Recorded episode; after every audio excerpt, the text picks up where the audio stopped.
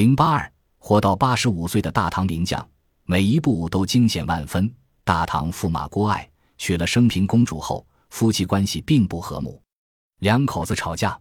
郭爱曾指着公主的鼻子骂：“你以为你爹是皇帝就可以摆臭架子吗？告诉你吧，你爹做皇帝是因为我爹不想做，才让你爹做的。”公主怔住了，立马打道回宫找唐代宗哭诉。唐代宗劝慰宝贝女儿说：“哎，他说的是大实话，要不是你家弓弦做皇帝没意思，这天下还真不是咱们家的。”说完，让女儿回去受天大的委屈。也要把日子过下去。郭爱的父亲唐代宗的亲家，正是大名鼎鼎的大唐中兴名将郭子仪。然而，郭子仪听到这件事后，毫不犹豫就把儿子郭爱押起来，自己送到朝堂上，请唐代宗发落。这下轮到唐代宗劝慰郭子仪。俗话说：“不吃不聋，不做阿家翁。”小儿女子归为之言，大臣安用听？意思是小辈的恩爱怨骂。长辈不应当真，要郭子仪别把儿子的大逆不道之言放在心上。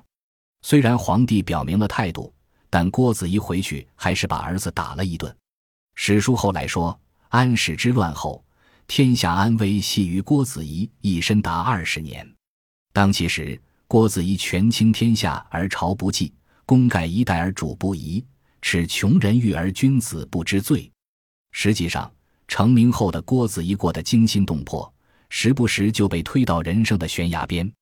乱世出英雄，有些人蛰伏一辈子默默无为，并不表明他是无能之辈，他可能只是在等一个上台的机会，然后大放异彩。这个机会，郭子仪等了五十九年。天宝十四载，大唐爆发安史之乱，在一个朝代的生死存亡之际，郭子仪如同横空出世。融入了碧血横飞的乱世，在安史之乱中，郭子仪两次收复两京，战功赫赫。此后，他一手平叛内乱，一手抵御外侵，表现出了极高的军事天赋。毫不夸张地说，半个大唐都在由他守护。唐肃宗曾经对他说：“虽无知家国，实由卿再造。”这句话后来被郭驸马重新演绎了一遍，用来称升平公主。但正是唐肃宗说的意思。然而，功高震主从来是为官为将的一大禁忌。当唐肃宗说出这句话的时候，郭子仪的功名与危机就像硬币的两面同时显现。至德二载，两京收复在望，唐肃宗已经开始头疼。让他头疼的不是如何尽快平定安史之乱，而是如何安排朔方军的两名主将郭子仪、李光弼。他招来其人李泌，私下询问郭子仪。李光弼以为宰相若克两京、平四海，则无官以赏之。奈何？李泌给他的对策是：不要用官位奖励功臣，这样将导致将帅权重，功高难治。等天下太平后，要用土地和爵位赏赐功臣，这样他们会为自己和子孙而珍惜既得利益，不敢乱来。这个建议。唐肃宗没有听进去，他反其道而行，在天下尚未太平之时，就开始防范那些为大唐续命的有功之臣。既然将帅权重难治，就不让他们权重；既然功臣功高难赏，就不让他们立下高功。安史之乱打了八年，实际上与唐肃宗纵横拽和搞帝王之术有很大的关系。对他而言，打赢战争什么最重要？当然不是树立战将的权威，而是巩固自己的权威。所以他一面利用战将克敌，一面又随时钳制他们的战功与权力。来田也是安史之乱中神一样的存在，被叛军称为“来角铁”，谁遇上谁倒霉。唐肃宗却认为来田屡战屡胜，手握重兵，那可不行，于是将其调任，外事尊崇，因夺其权。相州之战，朝廷九个节度使联合攻打史思明叛军，兵力占有压倒性优势，结果惨败。没有其他的原因，纯粹就是唐肃宗从中作祟。唐肃宗害怕诸将拥兵自重，故未在军中设主帅，却任命亲信宦官于朝恩为官军容宣慰使，到军队中牵制各方势力。这一番人事安排，使诸将畏首畏尾，无法大胆决策，战败已在意料之中。尽管设立主帅一定可以尽快解决战斗，但这从来就不在唐肃宗的考虑范围内。现在相州之战败了，没有统帅，但也要有人担责。对不起，郭子仪同志势头正劲，那就你了。战神郭子仪遂遭到解职，闲置于京师，整整三年多，整个帝国战火纷飞，这样一个军事奇才却在长安看落日。即便朝廷对他有任用，也是用完就招回来，让他继续看夕阳。史书说，郭子仪被褫夺军职，是遭遇朝恩妒忌，故而谗言构陷。但是。谗言竟然能发挥作用，说明皇帝相信。而皇帝之所以相信，是因为他需要相信或者巴不得相信。历史上那些挑拨君臣关系的所谓谗言，说白了都是主子借小人之口说出来的心声。平定安史之乱，战功最大的并非郭子仪，而是郭子仪的原部将李光弼。是在李光弼战功推为中兴第一。这不是说郭子仪打仗领军不如李光弼，实际上论军事才能，两人是当时熠熠生辉的双子星，难分伯仲。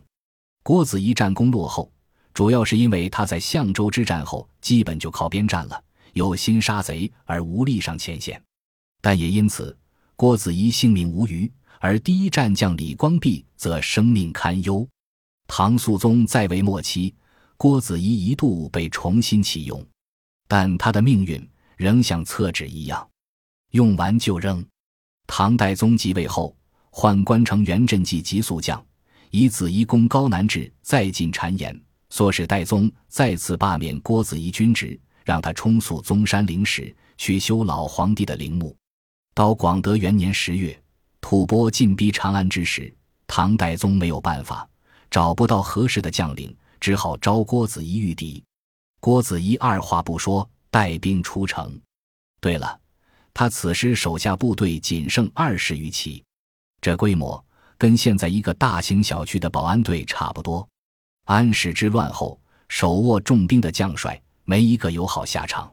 在对付统兵将帅这方面，唐代宗比唐肃宗走得更远。唐肃宗防范将帅权重，将他们调来调去。但还得给他们留后路，以备战事需要之时，好让他们再为大唐卖命。到唐代宗这里，安史叛军被收拾了，俨然天下太平。于是飞鸟尽，良弓藏，狡兔死，走狗烹。在唐代宗即位的两年内，为大唐续命的功臣相继死去，来至先遭兵谋，后被赐死。仆固怀恩遭猜忌，被逼举旗反齐，很快病死。李光弼则在遭受猜忌后忧惧而死，唯有郭子仪好好活了下来。他手里没兵权，只剩二十余骑，皇帝没拿他当回事。此时的郭子仪不但保住了一条老命，还为唐代宗所倚重，焕发了第二春。当中兴的将帅都被诛除之后，总得有人出来收拾和镇住局面。郭子仪是不二人选，他被留下来委以重任。一是无兵权，二是有能力。有个时间节点很值得玩味：唐代宗将女儿升平公主下嫁给郭子仪之子郭爱，是在永泰元年。这起政治婚姻，外人只看到了郭家的风光，却看不到老郭内心的焦虑。唐代宗对郭子仪委以重任，还有一个重要原因：郭子仪的做事方式，至少看起来让人觉得可以信任。不管何时何地。只要皇帝有调令，他马上放下所有的事，立刻进京。当他遭到皇帝身边的宠臣构陷之时，不管自己在干嘛，哪怕对敌作战进入关键时刻，他都会连夜赶到皇帝身边，当面表忠心。而且，郭子仪表忠心，一来就按住自己的命门往死里掐，主动要求朝廷解除自己的兵权。从至德二载，声名满天下之后。他就不断的要求辞掉或让出自己的部分或全部官职。广德二年，仆固怀恩被逼反，勾结吐蕃，毁割军南下。唐代宗封了郭子仪一堆官职，让他率兵抵御。郭子仪说：“招抚使这个职位是抵御叛军的需要，我不敢辞让。但太尉一职我绝不能接受。他上表恳请辞去太尉一职，向皇帝表明心迹，说：“我早就想像范蠡一样过逍遥自在的日子，但因为寇仇在近，家国未安，臣子之心不敢凝处，才勉为其难担当重任。实际上，我对权位毫不眷恋。”唐代宗很感动，但没有允准他的请求。郭子仪不放弃，再次上表辞让。这下唐代宗终于同意了。郭子仪成功瓦解仆顾怀恩与吐蕃回纥联军，解除长安威胁后，唐代宗为了褒奖他的战功，下诏任命他为尚书令。尚书令这个头衔不得了，唐太宗李世民曾任过此职，以后这个头衔就绝少受人。这可把郭子仪吓坏了，他苦苦哀求。不肯就任，唐太宗则催促他尽快就任，说朝廷已经为他准备了盛大的就职仪式。郭子仪打死都不上任，唐太宗没办法，收回成命，然后命令于朝恩传召，赏赐给郭子仪六名美人、八名侍从以及一批车服、帷帐、珍玩之具。这次郭子仪愉快地接受了，在这对君臣的深度交手中。唐代宗也不总是扮演被动试探的角色，有时候他会主动去试探郭子仪，故意刺激他，看他的反应。大历十年，郭子仪拟任命一名属官，报请审批，朝廷迟迟不批复，他的部下很不高兴，吐槽说：“以令公这么高的勋德，任命一个小官都受到百般掣肘，真不知道朝中宰相懂不懂做人。”实际上，所有人都知道。最终决定批不批的是皇帝唐代宗，只是不敢直接说皇帝，所以拿宰相出来说事儿。郭子仪一听，立马站出来公开解释，说：“你们都错了，怎么个错法？”郭子仪说：“军阀们各霸一方，凡有所请，皇帝没办法，只好应承。我的请求未被批准，说明皇帝没把我当军阀，是信任我。你们应该祝贺我才是。”这个思路清奇的解释，为郭子仪赢得了满堂彩。估计这也很快传到了唐代宗的耳朵里，让他对郭子仪又有了几分放心。无论是《旧唐书》《新唐书》，还是司马光的《资治通鉴》，都对郭子仪的为臣、为将、为人之道给予了极高的评价，认为他再造王室，勋高一代，大雅君子，社稷纯臣。社稷纯臣中的一个“纯”字。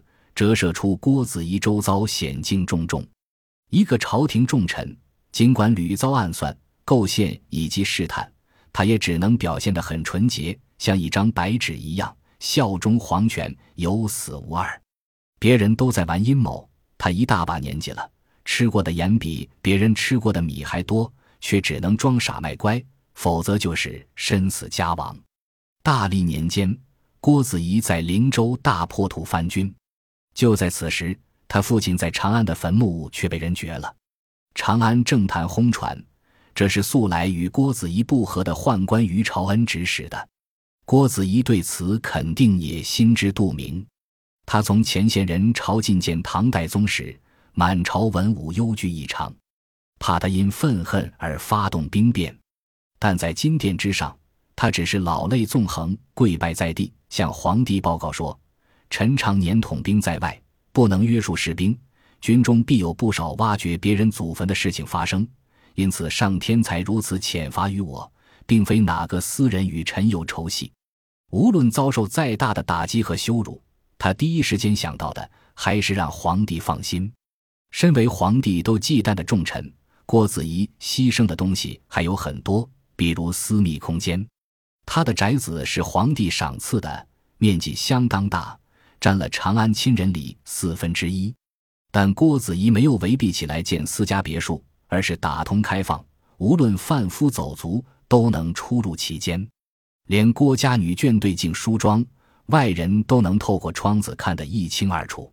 他的儿子们不愿意了，纷纷抱怨说：“父亲贵为国家重臣，怎么一点儿也不尊重自己？让贵贱之人出入于家眷卧室之内，成何体统？”古代贤臣如伊尹、霍光也未曾如此吧？无奈，郭子仪只好做儿子们的思想工作。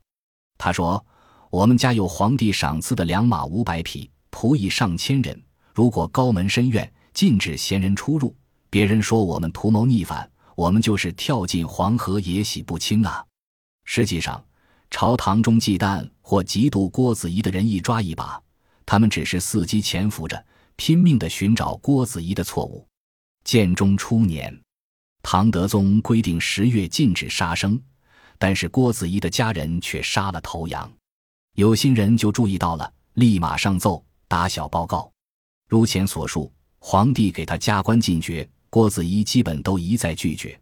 但是皇帝给他美女钱财，郭子仪往往谢恩接受。他在私生活上变得极为奢靡，开宴会就耗钱三四十万，会见客人也要机械环伺在旁。这就是史家所说的郭子仪耻穷人欲。故事的最后，唐德宗即位。表面上尊郭子仪为上父，给予至高荣誉，暗地里却分解郭子仪的权力，受命多人分任。这样，年逾八旬的郭子仪就只成为一个象征。新皇帝再也不怕这个曾经位高权重的臣子有什么深藏的不轨之心。郭子仪曾对皇帝表忠心，跋涉艰阻，出没死生，所仗为天，以至今日。那时候的唐代宗或许还将信将疑。如今的唐德宗已经可以深信不疑了。建中两年，在郭子仪八十五岁去世的时候，唐德宗为他罢朝五日，身后备极哀荣。他生于武则天时代，死于唐德宗时代，前后熬过七任皇帝。他生命的最后二十多年，与皇帝们持续不断的无声之战，此时一起被埋葬了。从此，一个功高不震主。君臣无嫌隙的郭子仪被写进了历史。